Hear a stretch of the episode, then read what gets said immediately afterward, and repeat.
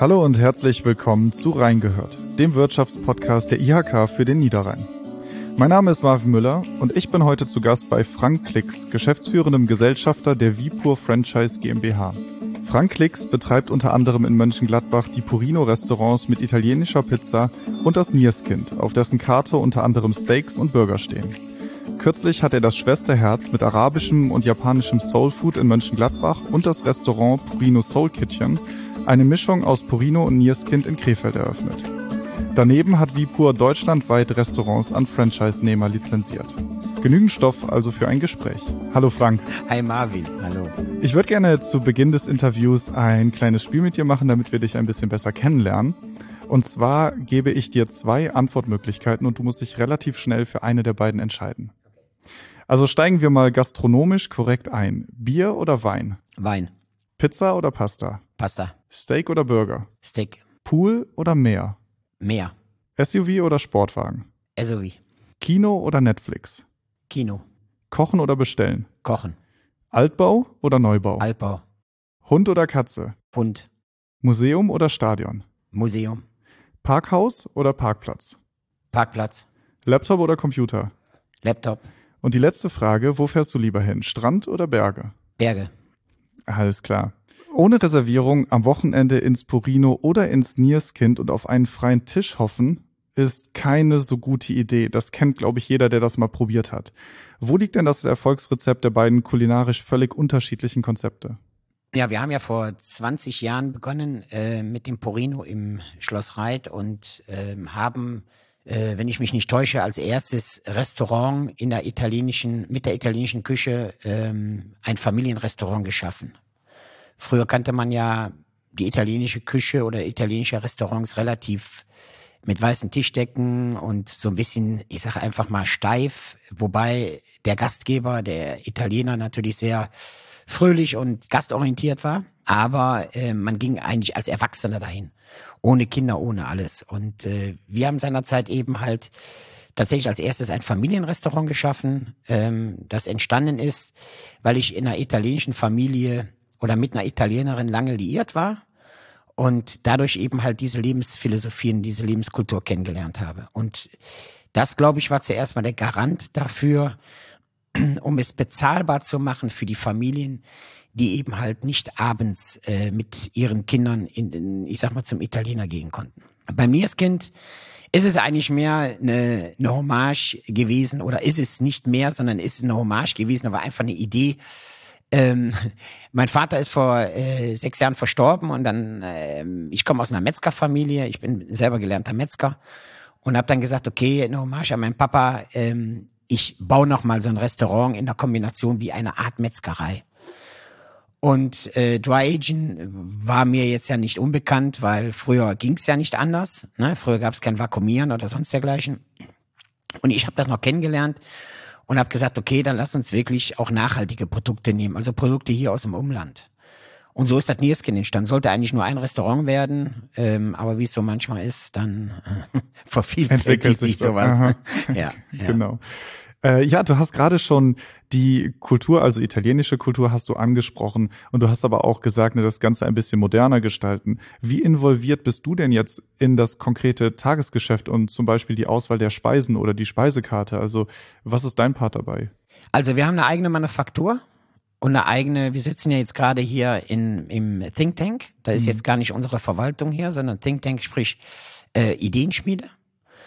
Und ähm, ich bin relativ wenig mit dem Tagesgeschäft noch verbunden, also eigentlich gar nicht, ähm, sondern bin rein für die Entwicklung zuständig. Das heißt, ähm, wir haben im Prinzip äh, reine Entwicklungsträger, also wir haben einen ähm, tatsächlich Sous-Chef, also der nur in der Sternegastronomie gearbeitet hat.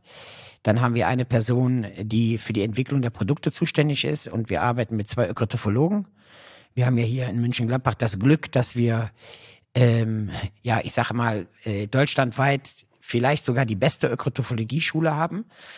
Äh, und doch bedienen wir uns ähm, tatsächlich und wir haben zwei Mitarbeiter da eingestellt bei uns und ähm, sind permanent dabei, Produkte zu entwickeln. Ähm, und das ist im Prinzip eins meiner Aufgaben, wie aber auch äh, bestimmte Dinge in der Digitalisierung, bestimmte Dinge im Marketing, äh, wo ich ähm, auf äh, Dirk zurückgreifen kann, Freund, aber auch gleichzeitig Geschäftspartner.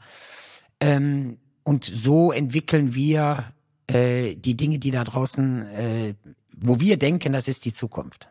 War denn für dich als gelernter Metzger, und das ist ja ein Beruf, ich sag mal, der eine gewisse Hands-on-Mentalität erfordert, war es für dich schwierig, die Umstellung hin zum, wie du sagst, Entwickler? Nein, ähm, also ich bin schon immer ein leidenschaftlich kreativer Mensch. Äh, darum ist es auch schwer, mit mir vielleicht teilweise zusammenzuarbeiten, weil was ich heute gesagt habe, interessiert morgen mich, äh, mich persönlich nicht okay. mehr. Ne? Und ähm, daher bin ich natürlich jetzt nicht unbedingt der konstanteste äh, äh, Zeitgenosse. Ähm, aber ich glaube, bis heute zumindest zeigt sich, dass das äh, schon auch, ich sag mal, wirklich wichtig war fürs Unternehmen. Ähm, und ich liebe diese Veränderungen. Also ähm, ich finde die wichtigste Mentalität, äh, und da zeigen große Konzerne wie Google oder äh, Apple oder oder beziehungsweise Apple kann es sehr gut zeigen, seit Steve Jobs nicht mehr da ist, äh, was da in der Entwicklung passiert, nämlich relativ wenig, äh, zumindest bis zum heutigen Tage. Und äh, ich glaube, diese Start-up-Mentalität, egal wie groß du bist oder wie klein du bist, die sollte man immer wieder beibehalten in der heutigen Zeit. Und ähm, ich glaube, das haben wir relativ früh verstanden. Und das machen wir halt heute. Also diese Flexibilität, den Mitarbeitern mitzugeben, ähm, die es dann mittragen, weil Veränderung ist immer zuerst mal schmerzhaft. Ähm, die ist aber bei uns mittlerweile in der Gene drin. Ich würde jetzt noch mal gerne einen Schritt zurück machen. Du hattest eben schon über euer Unternehmen beziehungsweise eure Restaurants als Franchise gesprochen. Wie wird man denn bei euch Franchise-Nehmer?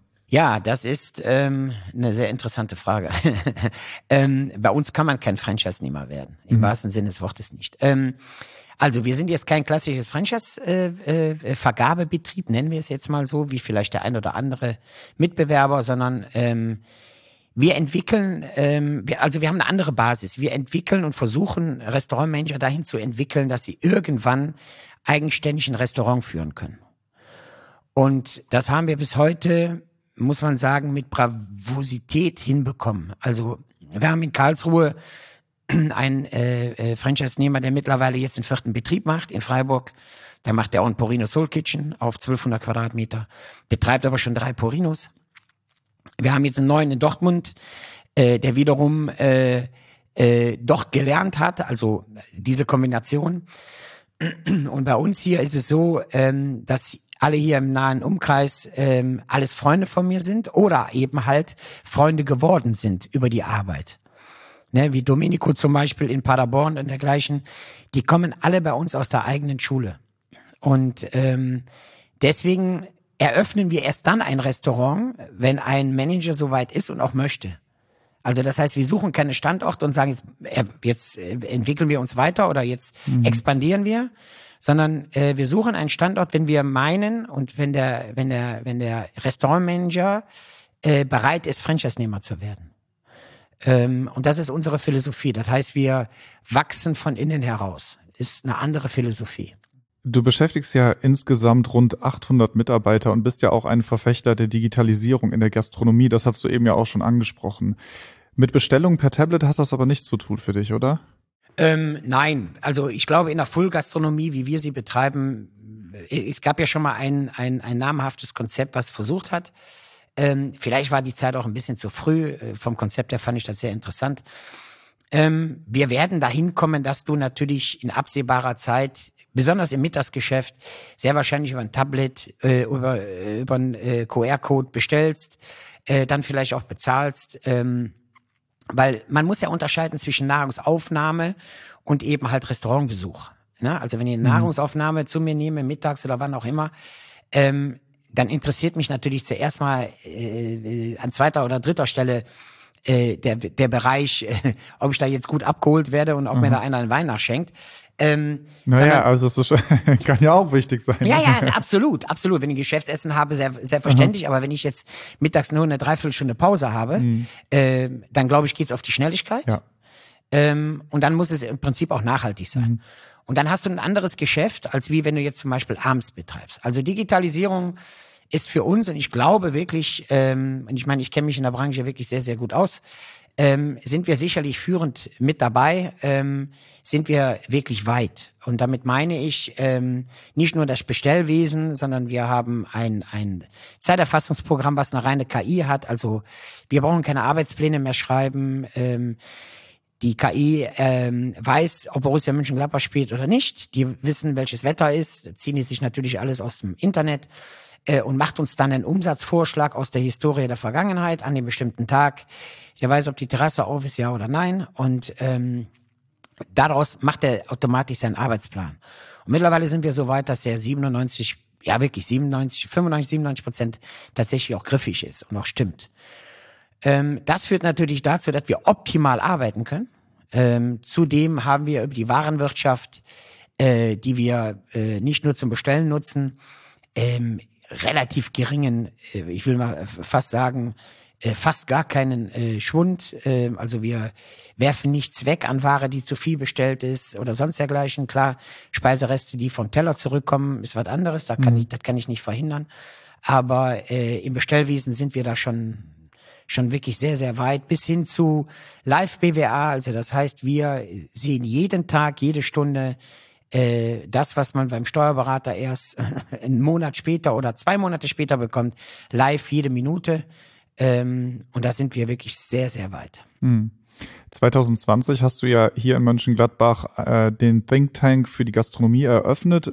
Was steckt denn dahinter? Also ist das dann eine Entwicklung eben dieser Maßnahmen, also Digitalisierung, Ideen vorantreiben oder warum hast du das gegründet?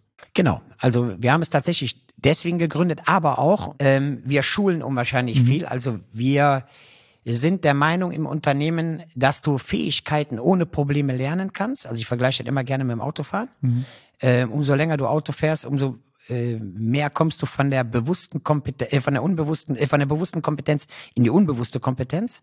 Ne? Wir arbeiten nach diesen vier äh, Mechanismen, also unbewusste Unkompetenz, ne? also ich weiß nicht, dass ich nicht weiß. äh, dann habe ich natürlich eine bewusste äh, Inkom äh, äh, Inkompetenz, also sprich, ich weiß, dass ich es nicht kann. Ähm, und wenn du dann anfängst zu, äh, wenn du anfängst zu lernen, wie beim Autofahren, kommst du in die bewusste Kompetenz. Das heißt, ich bin sehr achtsam und lerne bestimmte Dinge. Und umso häufiger ich sie tue, ich meine, das ist wissenschaftlich ja nun mal belegt, ähm, dass die Gehirnforschung ist ja mittlerweile auch sehr, sehr weit da drin, ähm, umso mehr komme ich dann in die unbewusste Kompetenz. Und ähm, man sollte eben halt dabei nicht mehr wie fünf bis sieben Dinge auferlegen, umso mehr kannst du sie. Und ähm, das ist aber die Fähigkeit. Also das heißt, ich bin der Meinung, wenn du es denn willst, kannst du bis zu bestimmten Grad alles erlernen in der Fähigkeit. Das hat aber nichts mit der Kompetenz der Führung zu tun.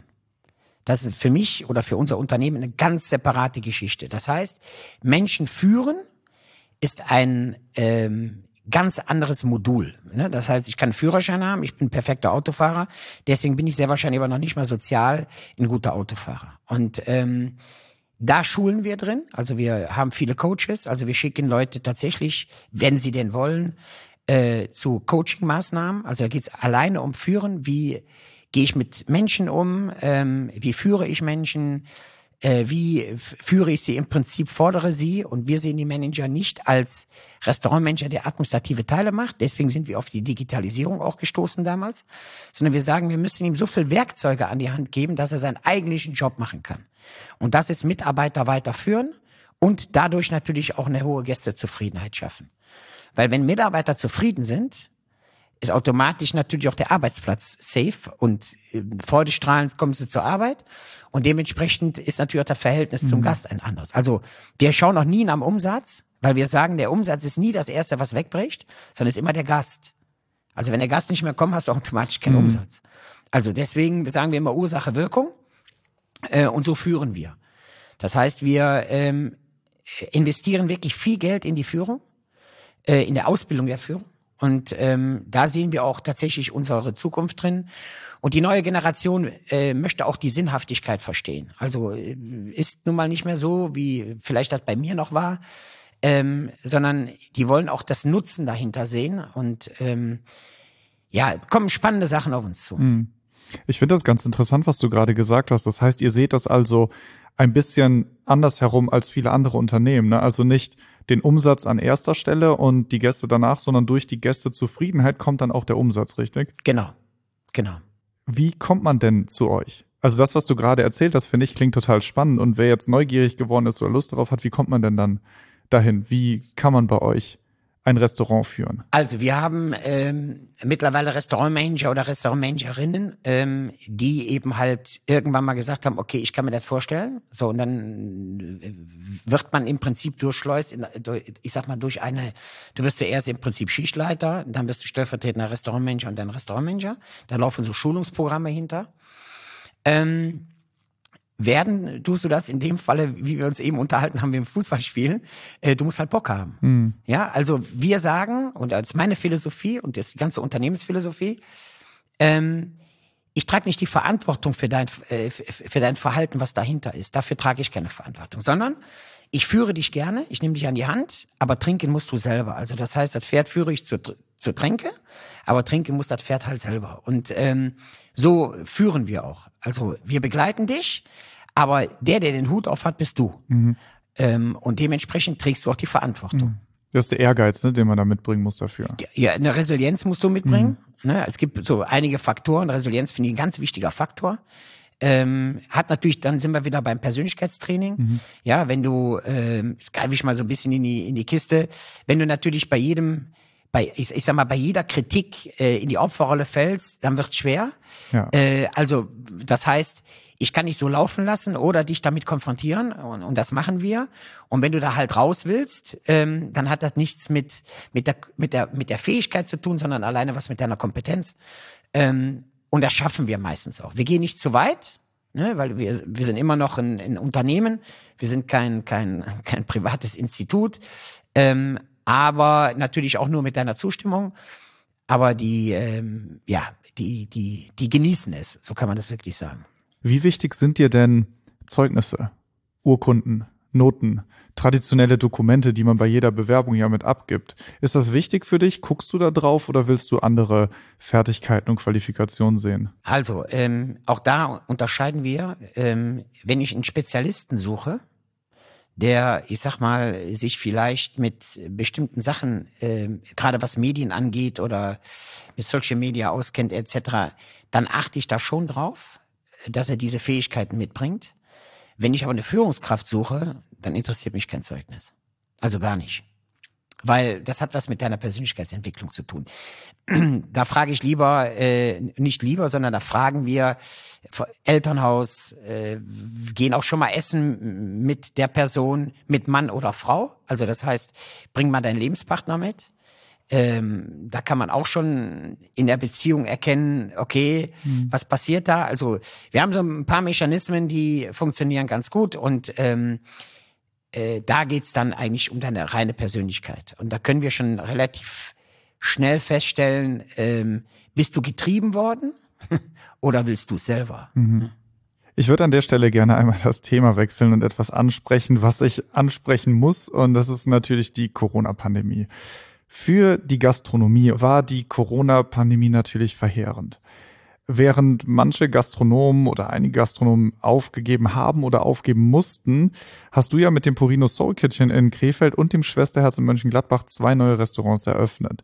Wie funktioniert denn das und wie haben deine Stammrestaurants durch die Krise gefunden? Also was war euer Erfolgsgeheimnis? Also zuerst mal vorher gut gewirtschaftet. Mhm. Ne? Also weil ich vergleiche das immer mit so einer Baustelle. Ich meine, klar, das war jetzt natürlich viele Monate, gar keine Frage.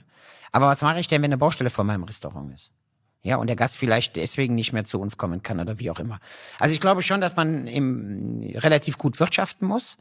Und ähm, möchte ich auch nochmal betonen, äh, es hat nichts mit der Größe zu tun. Ja, also viele denken immer, ja, ne, der hat ja leicht reden, äh, hat ja hier noch Restaurants. Ähm, genau deswegen ist es umso schwieriger. Unser Unternehmen wie wir ähm, oder unsere äh, Mitbewerber, den einen oder anderen kennt man eben halt, der auch in Mönchengladbach sitzt, ähm, haben da wirklich tatsächlich äh, auch nochmal, sind auch nochmal anders behandelt worden. Wir sind als verbundene Unternehmen gesehen worden.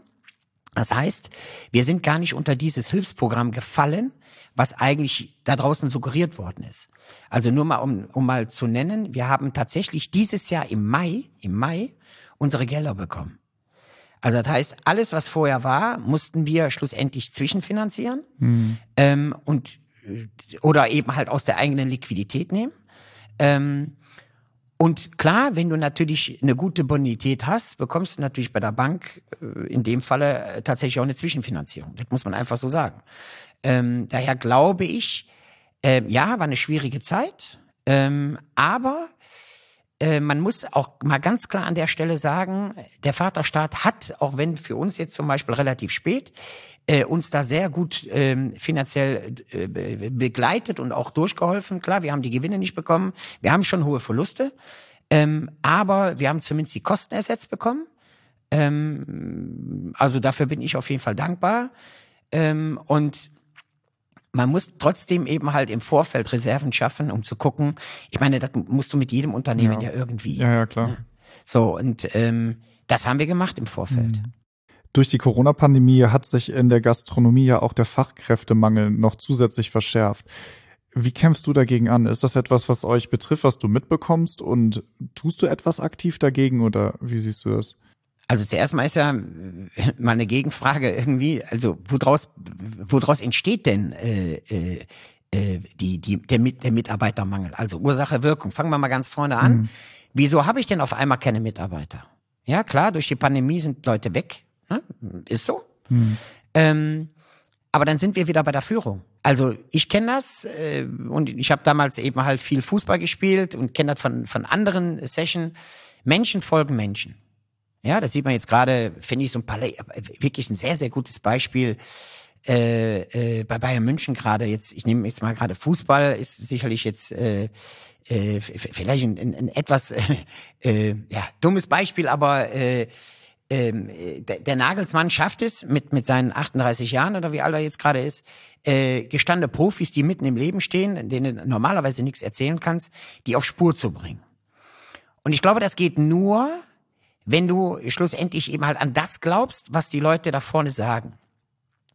Und da wir in einer Gesellschaft sind, wo viele Menschen ähm, ein bestimmtes Ziel für sich selber gar nicht haben. Also das heißt, sie haben bestimmte Visionen nicht, was auch gar nicht schlimm ist, sondern das werte ich gar nicht, weder gut noch schlecht. Es gibt aber auch welche, die haben Visionen.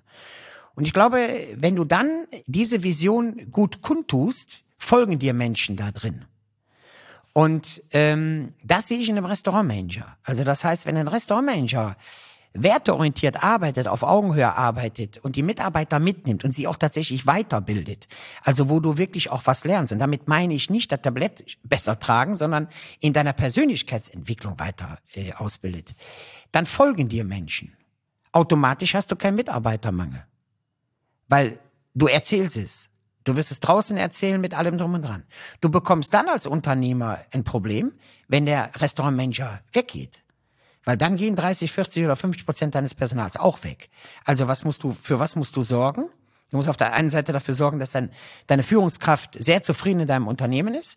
Du musst ihm, und jetzt sind wir wieder bei der Weitsicht, natürlich auch helfen, wenn er denn weiterkommen will, vielleicht ein eigenes Restaurant zu machen. Das muss natürlich finanziell auch gestemmt werden. Da unterstützen wir auch. Ähm, und diese Perspektive musst du irgendwie geben. Und dann hast du natürlich auch genug Zeit, wenn er wechselt, ich sag mal, in die Selbstständigkeit, den Stellvertreter zum Beispiel so weit einzuführen, dass die anderen ihnen auch wieder äh, äh, folgen. Und das ist im Prinzip der Rhythmus. Der braucht aber Zeit und unwahrscheinlich viel Energie. Und deswegen mhm. haben wir, Gott sei Dank, kein, also diese, diese Mitarbeiterproblematik im Moment nicht, gibt's nicht. Du betreibst ja auch in Mönchengladbach eine Produktionsstätte, mhm. in der du selber Porino-Produkte herstellst und auch in einigen Edeka-Filialen verkaufst. Was steckt denn hinter diesem Konzept? Also, wir haben diese Produktion seit dem ersten Tag, wo wir damals in Schloss Reit aufgemacht haben, und ich kann das versichern, die ersten fünf Jahre haben wir damit keinen Cent verdient, im Gegenteil nur Geld verbrannt.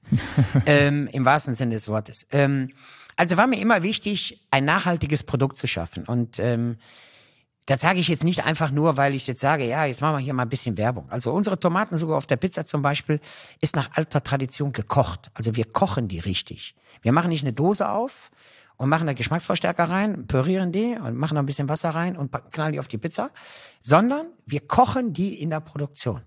Ja, nach alter Tradition mit Sellerie, mit allem drum und dran und kochen die 45 Minuten, um sie dann schlussendlich zu reduzieren um dann schlussendlich auf die Pizza zu nehmen. Und ähm, damit hat er damals eigentlich alles begonnen, weil ich immer gesagt habe, ich möchte diese Sache nicht. Wir waren, glaube ich, einer der ersten äh, in Deutschland, die Mozzarella auf der Pizza getan haben. 2002. Äh, 2001. Und ähm, diese, da, da weiß ich noch, haben die Gäste damals immer gesagt, die schmeckt nicht. Ne? Weil klar, Cheddar-Käse ja, hat natürlich ja. Geschmack, ja, Mozzarella nicht. Ungewohnt. So, und, ne? ungewohnt. Und mhm. ähm, für uns ist es total wichtig, schon immer gewesen, äh, natürlich irgendwo äh, äh, ähm, äh, immer noch in der Range zu bleiben, aber ein nachhaltiges Produkt zu schaffen. So, und diese Flexibilität möchte ich mir nicht von einem Externen geben lassen. Also das heißt, ich sage ganz ehrlich, ich weiß nicht, was der Externe für mich produziert. Ähm, ich weiß aber, was wir produzieren. Und deswegen hat die, war die Manufaktur eh und je unser Herzstück und wird auch immer unser Herzstück bleiben. Das heißt, da entwickeln wir alles, da entsteht alles und da von da aus wird mhm. im Prinzip alles nach außen getragen. Und wir bauen ja jetzt ähm, äh, am Reststrauch neu. Also bauen wir eine neue Manufaktur. Okay. Wann wird die eröffnet? Ja, wir haben jetzt äh, durch die Corona, durch die Corona-Sachen und durch diese, ich sag einfach mal tatsächlich unwahrscheinlich erschwerten äh, äh, Dinge, die im Baugewerbe gerade existieren, ähm, das Projekt äh, bewusst nach hinten geschoben. Da hat die äh, Stadt uns auch äh, bei tatsächlich bei geholfen, äh, äh, dieses äh, auch nach hinten schieben zu dürfen. Äh, und wir wollen jetzt Anfang nächsten Jahres äh, dann damit beginnen. Ist die Regionalität wichtig? Ja, weil das höre ich so raus in dem, was du gerade erzählst. Also ist das für dich einfach äh, Unternehmens-DNA oder ja. für dich persönlich auch Identifikationsbasis? Also wie viel Niederrhein steckt denn in Purino? Also wir haben, ähm, also nehmen wir mal ein ganz banales Beispiel. Hähnchenbrust. Hm. Das ist ein ganz banales Beispiel. Wir nehmen nur deutsche Ware. Ich kann thailändische kaufen, die ist angesalzen. Mit, so, wir lassen die vom Metzgerei Schlüser per Hand schneiden. Ich will die weder durch die Maschine gejagt bekommen oder sonst dergleichen. Ähm, und diese, die, diese ganze Entwicklung, auch das Produkt Fleisch, ne, ob Rinderfilet, wo kommt's denn her, ähm, ist für uns wirklich total wichtig, weil ich möchte immer zu jeder Tages- und Nachtzeit in meinem eigenen Restaurant essen gehen, ohne dass ich darüber nachdenken muss, was bestelle ich denn jetzt, weil, ach, das ist ja tricky.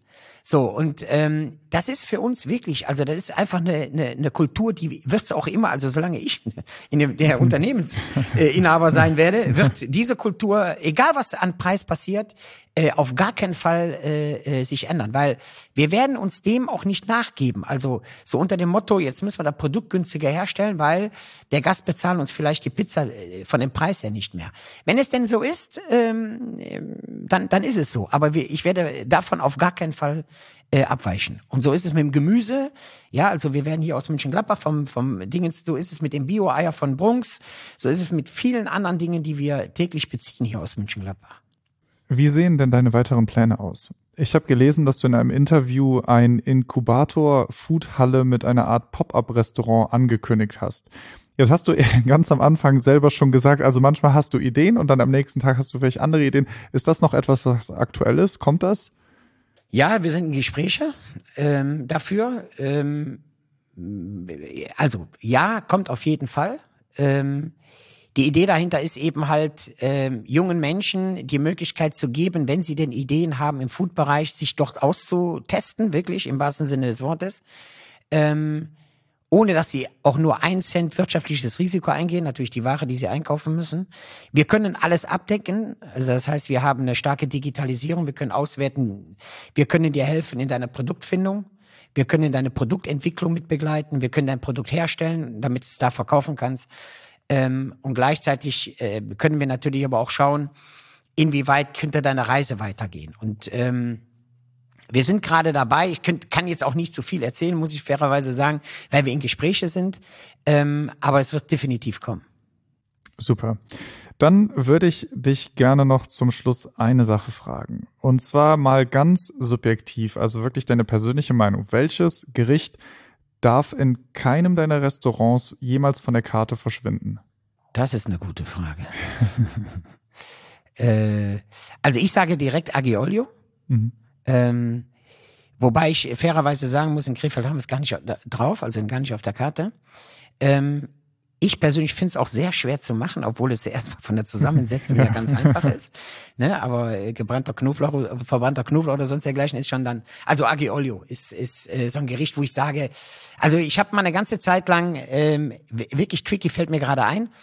Ähm, immer wenn ich äh, in anderen Städten bin und, und man sagt mir, geh mal zu dem Italiener, der ist cool, der ist geil, ist immer das erstes, was ich mir zum Teilen bestelle, Aglio. Wenn er nicht auf die Karte hat, frage ich den. Das ist so wie in einer Cocktailbar äh, Mojito.